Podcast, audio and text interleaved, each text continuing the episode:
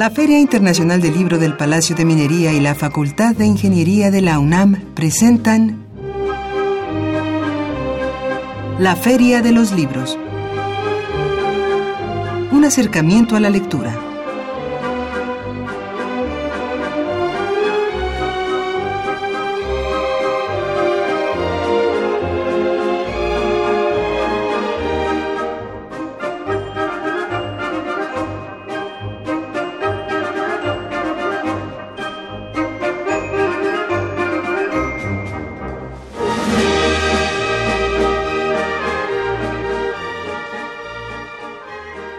Amigos, muy buenas tardes, bienvenidos a una emisión más de La Feria de los Libros. Hoy lunes 24 de julio del 2017 estamos en un programa grabado no podremos recibir sus mensajes en nuestro teléfono habitual, pero sí a través de nuestra cuenta en Twitter. Pero primeramente los saludamos con el gusto de siempre. Francisco Mejía ahí en los controles técnicos, Miriam Trejo en la producción, Marco Lubián y Diego Peralta comandando nuestra cuenta en Twitter. Y aquí en el micrófono, aquí en la mesa de conducción, es un gusto saludar a Salvador Ponce. Salvador, muy buenas tardes. Muy buenas tardes, Arfaxat. Un gusto estar contigo de nuevo. Así es, en un programa grabado y recuerden que sus comentarios, respuestas, en fin, lo pueden hacer, pueden hacer esos comentarios a través de nuestra cuenta en Twitter, arroba ferialibros y la mía en particular, arroba arfaxat ortiz. Ahí en Twitter nos encontramos, ahí nos saludamos, también tenemos nuestro correo electrónico. Allí respondemos a todas sus inquietudes en la feria de los libros arroba gmail.com. También nos pueden escuchar a través del internet en www.radiounam.unam.mx y también nos localizan en Facebook. Allí estamos como la Feria Internacional del Libro del Palacio de Minería. Y si gustan escuchar programas anteriores de esta, la Feria de los Libros, lo pueden hacer en www.radiopodcast.unam.mx. Y Salvador nos dice quién es nuestra invitada de hoy. Esta tarde tenemos en cabina a la poeta y ensayista Rocío González para hablarnos de su libro Literatura Zapoteca, Resistencia o Entropía, a modo de respuesta, cuatro escritores Minisá, publicado por la Universidad Autónoma de la Ciudad de México. También tendremos nuestras notas de pie de página con recomendaciones en novedades editoriales para esta semana y también nuestra cartelera de actividades en torno al libro y la lectura. Todo esto en los próximos minutos aquí en la Feria de los Libros y, claro, tenemos libros para ustedes amigos y también ahí va nuestra pregunta. Estaremos hablando sobre este libro, Literatura Zapoteca, Resistencia o Entropía, de nuestra invitada Rocío González y en este libro aparecen cuatro autores, así que la pregunta es muy sencilla, ¿cuáles son los nombres de estos cuatro autores presentes en este libro? Esa es la pregunta y claro, si escuchan la entrevista, ahí tendrán la respuesta. Y Salvador nos dice cuáles son los libros que se van por la vía del Twitter. A quienes estén atentos a estas respuestas será eh, dos ejemplares de Literatura Zapoteca, Resistencia o Entropía, a modo de respuesta, cuatro escritores minisá de Rocío González. Es una cortesía de la Universidad Autónoma de la Ciudad de México. Y un ejemplar de La Simetría de los Árboles de Verónica Yaca. Esta es una cortesía del Instituto Queretano de la Cultura. Así es. Y recuerden que es un programa grabado y sus respuestas las deben enviar a nuestra cuenta en Twitter, arroba ferialibros. Y bien, pues vamos a nuestra pausa para escuchar nuestra cápsula de notas de pie de página, nuestra recomendación en novedad editorial para esta semana y regresar ya con nuestra invitada Rocío González aquí en la Feria de los Libros.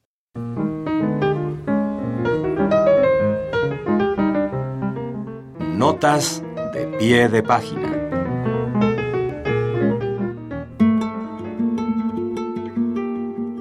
La Dirección de Literatura de la UNAM publicó Transfronterizas, 38 poetas latinoamericanas de Carmina Estrada. Este título es una recopilación de obra de mujeres poetas nacidas en la América de habla hispana entre 1980 y 1993. Las poetas presentes están haciendo justicia a la idea expresada en el título, un título que hace referencia a una práctica común en nuestros países, la migración. Los poemas incluidos en este libro se trata de combinar obra inédita y publicada y de conformar una muestra relativamente amplia que dé fe, en la medida de lo posible, del quehacer poético de cada una.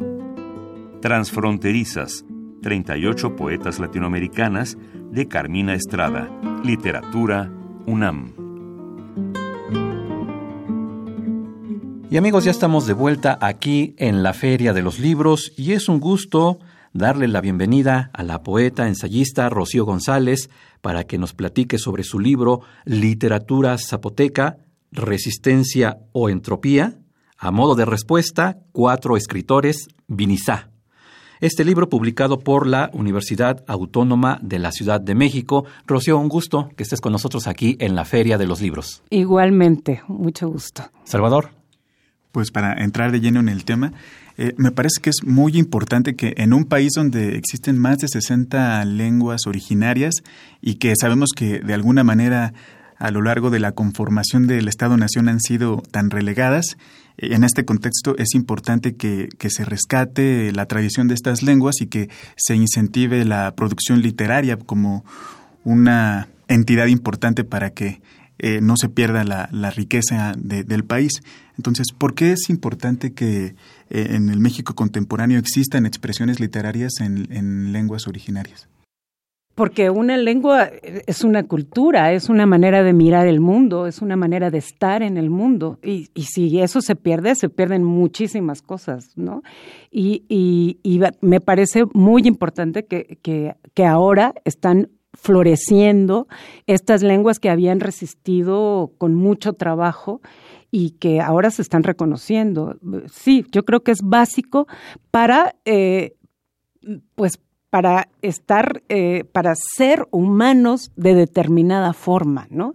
Eh, una lengua es, es todo lo que lo que circunda, no es solamente la lengua, son los sabores, los aromas, las fiestas, las ritualidades, o sea, contiene todo lo que es un pueblo y creo que es importantísimo que estemos hablando de esto, ¿no? No solo por mi libro, sino de las lenguas originarias en general pues como dices, la cultura no solamente es la lengua en un sentido restringido, digamos, sino que implica toda una comprensión total del mundo que una determinada comunidad tiene y por lo tanto las personas que ejerzan la literatura en esa lengua en particular eh, también tienen su visión particular de, del mundo que eh, entra y se combina con necesariamente con el español.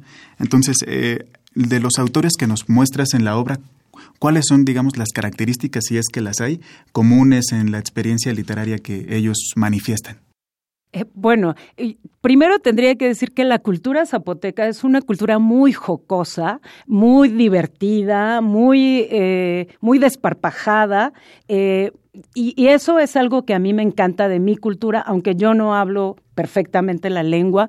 Por lo tanto, siento, escribí este libro porque siento que tengo una deuda con mi cultura porque no aprendí la lengua y cuando he querido hacerlo me cuesta tanto trabajo que me siento un poco impostora. Pero bueno, así son las cosas y eh, hay un escritor zapoteca que ya murió que se llama Macario Matus que siempre me decía que la que la cultura zapoteca es una eh, no tiene vergüenza para bien y para mal y eso me encanta porque es cierto o sea somos eh, los zapotecas tan libres en nuestro decir que podemos decir barbaridad y media y al mismo tiempo como no eh, como no hay esta contención digamos a veces podemos eh, incluso ser groseros no pero pero es la maravilla de cada pueblo que tiene sus propias peculiaridades. Retomando la cuestión digamos de adentrarnos a las lenguas de nuestro país hace algunos algunos días, hace algunas semanas, platicábamos también con otros amigos de una editorial que se llama Pluralia Ediciones, que se dedican al rescate de la oralidad de los pueblos indígenas. Y ahí hablábamos sobre la importancia de acercarnos a nuestras lenguas, de ser plurales, de cómo esta pluralidad también a nosotros nos transforma, nos modifica.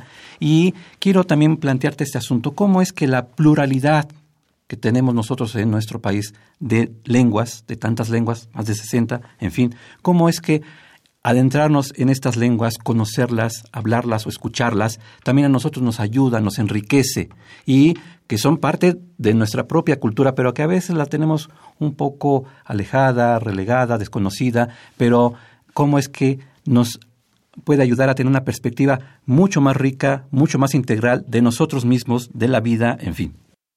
Mira, yo creo que las eh, que las culturas mesoamericanas tienen lo que yo he podido reconocer leyendo y tratando de indagar, ¿qué es lo que hace una cultura originaria? Justamente eso, ¿no? Originaria. Y eh, he reconocido que en las culturas originarias hay esta dualidad en casi todas, y si no es que en todas, ¿no? O sea, porque no es que conozca absolutamente todas. Esa por una parte. También como este vínculo con lo sagrado sería la otra, y la otra, la tercera, que me parece muy importante, que quizá esa es la que responda a tu respuesta, este, eh, tu pregunta, perdón, eh, es eh, lo comunitario. Todas las lenguas originarias tienen una gran presencia comunitaria y se rigen por, lo, por la comunidad. Y creo que eso es muy importante hoy en día, ¿no? Entender que no somos solamente individuos, que siempre vivimos con el otro, hacia el otro, para el otro. Y eso a mí me parece básico, pues para tener una mejor eh, relación con, no solamente con los otros, también con lo otro, con lo divino, si es que podemos usar el término, o sea, con lo otro que no, que no soy yo. Y eso me parece básico en, hoy en día como nunca. Bueno, como siempre, quizá. Y ya que rescatas esta cuestión de lo comunitario, ¿tú verías que en nuestra manera de decir, los que preponderantemente hablamos español, y que de repente también con la tecnología el idioma empieza a hacerse demasiado pequeño, en donde ya ni siquiera escribimos las palabras completas, sino solamente una X y una Q, eso es por qué, y entonces los encapsulamos porque ya ni siquiera hablamos cara a cara, sino a través de un dispositivo, y entonces podemos, según platicar con un dispositivo. ¿Tú ves que esta tendencia nos aleja de ser comunitarios, nos aleja del otro, nos hace aislarnos y que por eso mismo deberíamos dar la vuelta y escuchar y acercarnos a las lenguas originarias para tratar de no ser tan individualistas en ese sentido? ¿Cómo lo ves? Mira, pues eh, yo, eh, yo creo que, o sea, a mí no me gusta hacer juicios. La vida es como es, la cultura es como es. Si lo que está sucediendo ahora con, con los con estos dispositivos, pues ese es nuestro nuevo ágora. Pero sí, es muchísimo más rico eh, mirar al otro a los ojos, eh, olerlo, o sea, tener como esta relación eh, sensual con lo otro, a mí me parece básico y creo que lo otro empobrece la vida. Pero son elecciones que están haciendo los jóvenes y tampoco podemos juzgarlos porque no sabemos hacia dónde va la cosa, ¿no? Es un poco como, me gusta que utilices la expresión cara a cara porque en el libro se menciona la filosofía de Manuel Levinas y él eh, constantemente menciona este cara a cara, que pareciera que de alguna manera ese cara a cara que apenas se descubre en la modernidad, eh, en, las, en la tradición antigua de México ya estaba presente y es precisamente lo, lo que podemos aprender y quizás al asomarnos en esta literatura eh, enriquecer nuestro mundo. Y para entrar un poco en esto, ¿quiénes son los cuatro autores eh, que aparecen en, la obra? Bueno, primero son dos mujeres que casi no necesitan presentación porque son bastante conocidas, que son Natalia Toledo e Irma Pineda, que ellas pues han participado en múltiples encuentros en México, en el extranjero y son bastante reconocidas.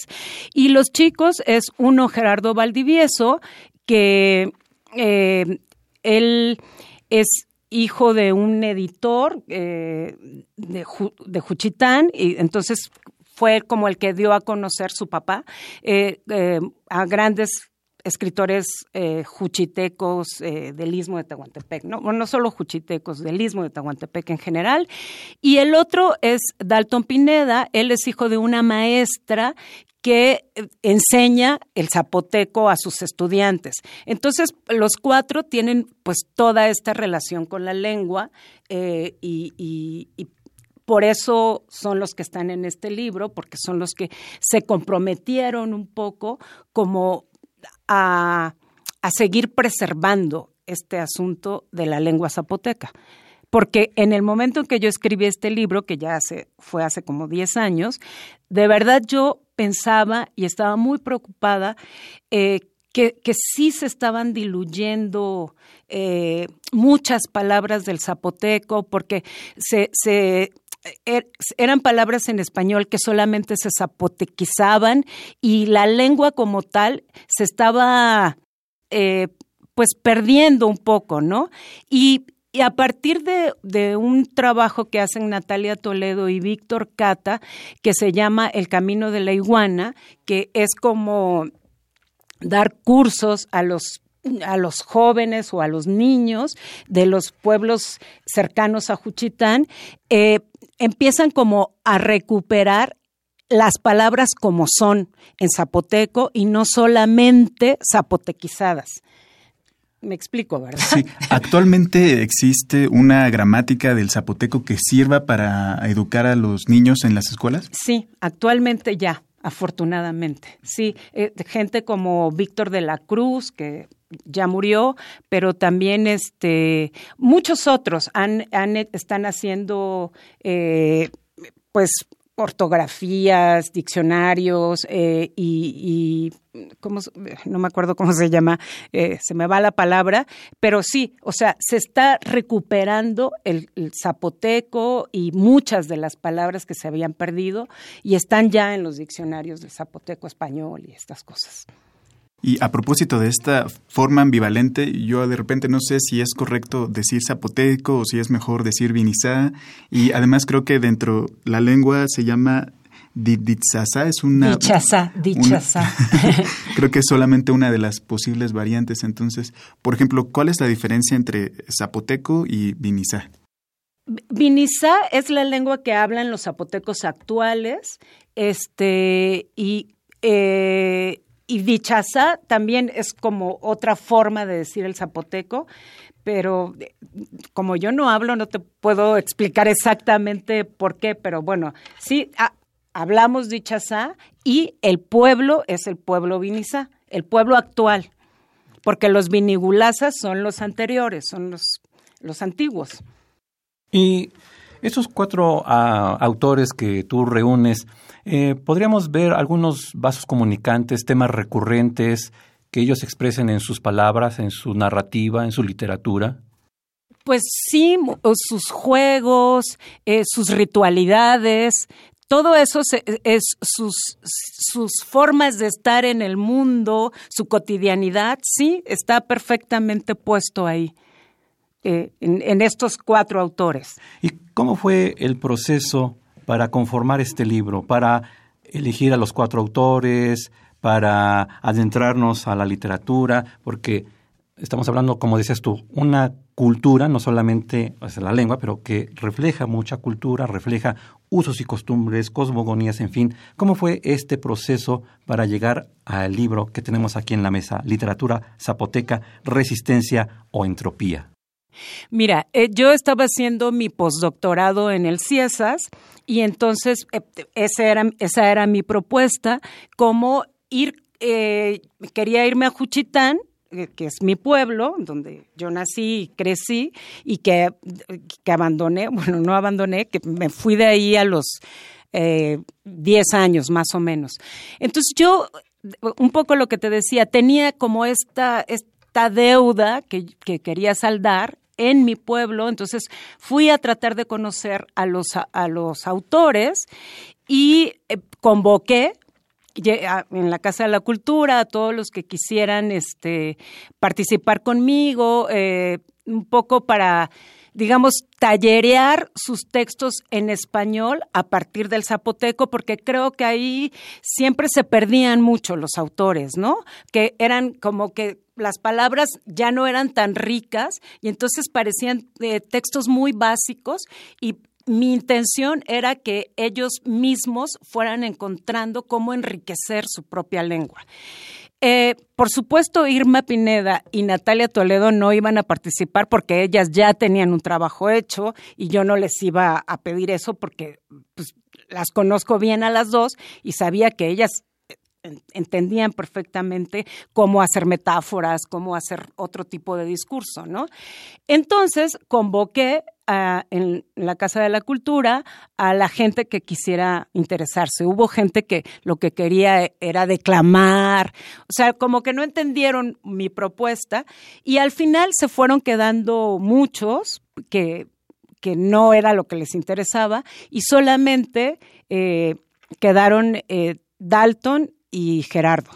Entonces ya trabajé con ellos y fue muy rico porque pues pude entrevistarlos, ellos me contaron muchas cosas de su propia experiencia, de cómo vivían en Juchitán, hablamos de todos los temas de Juchitán, que si hay matriarcado, que si qué, qué pasa con los mushes, ¿no? ¿Sabes lo que son los mushes? Eh, Explícanos, por favor. los mushes es, en realidad, es un zapotequismo de la palabra muglier, que era en el español antiguo, y derivó en mushes, ¿no? Que son los homosexuales eh, que viven muy libremente su sexualidad aparentemente, pero que en realidad también la familia de alguna manera se los cobra, ¿no? Eh, no, no es tan terso como parece o como se pretende en, en algunos en algunos casos, pero bueno, a esto se refieren los, los mushes. Hay una película de Alejandra Islas, un documental que es muy bueno, que se llama así, eh, Los mushes o alguna cosa así, que, que vale la pena que lo busquen. Es muy divertida además. ¿Cuál es el proceso creativo que tienen quienes escriben eh, y que están en esta ambivalencia entre una lengua, en este caso el vinizá, y por otro lado el español. Es decir, ellos primero escriben en, vinizá y luego en español, eh, se traducen ellos mismos. Eh, ¿Cómo es este proceso? Bueno, por lo que ellos me contaron, en realidad es muy de ida y vuelta, porque los, los, cuatro son totalmente bilingües. Entonces a veces se les ocurren las cosas en zapoteco y a veces en español y se tienen que estar traduciendo permanentemente, ¿no? Como para que quede igual de bien en zapoteco que en español. Entonces, sí, es un proceso siempre como muy... Eh, como, ¿cómo de ida y vuelta. Sí, muy de ida y vuelta, sí. Quería decir otra palabra, pero no la encontré. Y eres la autora, por supuesto, de este libro, pero que también tú tienes esta parte que tú también escribes, que tú también creas. Cuéntanos ahora esta parte, esta parte creativa, esta parte de em, crear mundos, crear atmósferas, en fin, esta parte de autora de Rocío González. ¿Cómo lo has vivido? ¿Cómo lo has experimentado? Mira, yo escribo desde hace mucho tiempo. Eh, creo que, no sé, siempre lo digo, no sé hacer otra cosa, yo no sé cocinar, no sé bailar, no sé, eh, soy, soy, muy básica en ciertas cosas, lo único que me gusta es leer y es lo único que he hecho en la vida, ¿no? En realidad no es tanto escribir, es que cuando lees, pues tu vida se enriquece y, y, entonces necesitas expresar también aquello que no está expresado o que simplemente te surge así, ¿no? Y trato de escribir solo cuando tengo una necesidad absoluta de hacerlo. No quiero ser para nada nunca una poeta profesional, ni eh, una escritora así, digamos, ahí sí hay como otro tipo de compromiso, pero con la poesía no, la poesía para mí tiene que ser espontánea, necesaria y, y tratar de decir algo distinto a lo que ya dijeron los grandes poetas. ¿Y cómo es ese impulso creativo? ¿Cómo sabes el momento de, ahora sí, me voy a plantar para escribir, para crear, cómo es que tú lo percibes en ti misma. En un minutito, porque ya estamos casi a punto de terminar, pero ¿cómo lo percibe Rocío? en realidad, pues, te sale, o sea, no lo puedes parar. Estás en un camión y tienes un papelito, pues buscas el papelito porque si no sabes que se te va a ir la idea o estás en medio de la noche y dices, tengo que escribir esto porque si no se me va a olvidar, así y así lo hago. Siempre por impulso, por, por necesidad, por una necesidad vital. Si no, no, no me interesa escribir. Y después corrijo, por supuesto. Pues, amigos, es la voz de Rocío González hablando sobre su libro Literatura Zapoteca, Resistencia o Entropía. A modo de respuesta, cuatro escritores Vinizá, un libro publicado por la Universidad Autónoma de la Ciudad de México. Entiendo obviamente que se consigue en la propia universidad, pero ¿en qué otros sitios podemos conseguir tu libro? Yo espero que en Educal, pero no estoy absolutamente segura. Pero sí, en la universidad eh, es más, más fácil. Muy bien amigos, ahí está la invitación para que se acerquen a este libro, Literatura Zapoteca, Resistencia o Entropía. Y Rocío, pues un gusto que hayas estado con nosotros aquí en la Feria de los Libros. Al contrario, mil gracias.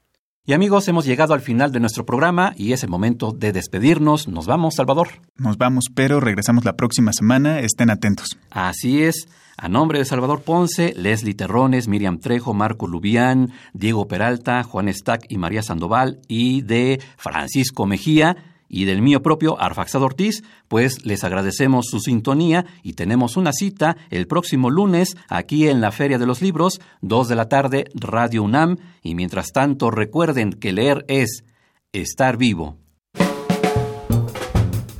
¿Qué tal amigos? Les invitamos a visitar las siguientes páginas electrónicas. La Capilla Alfonsina ofrece diversas actividades, las cuales ustedes podrán consultar en la página web www.capillaalfonsina.bellasartes.gov.mx. También los invitamos a consultar el sitio www.unpaseoporloslibros.com. La cartelera de actividades del Instituto Nacional de Bellas Artes la pueden encontrar en su portal web www.imba.gov.mx. Desde la página www.cultura.unam.mx pueden ver el diario digital Cultura UNAM y revisar la programación que la universidad ofrece en sus diversos espacios culturales. Para consultar más programación de actividades, los invitamos a visitar el sitio www.mexicoescultura.com. Que tengan una excelente semana.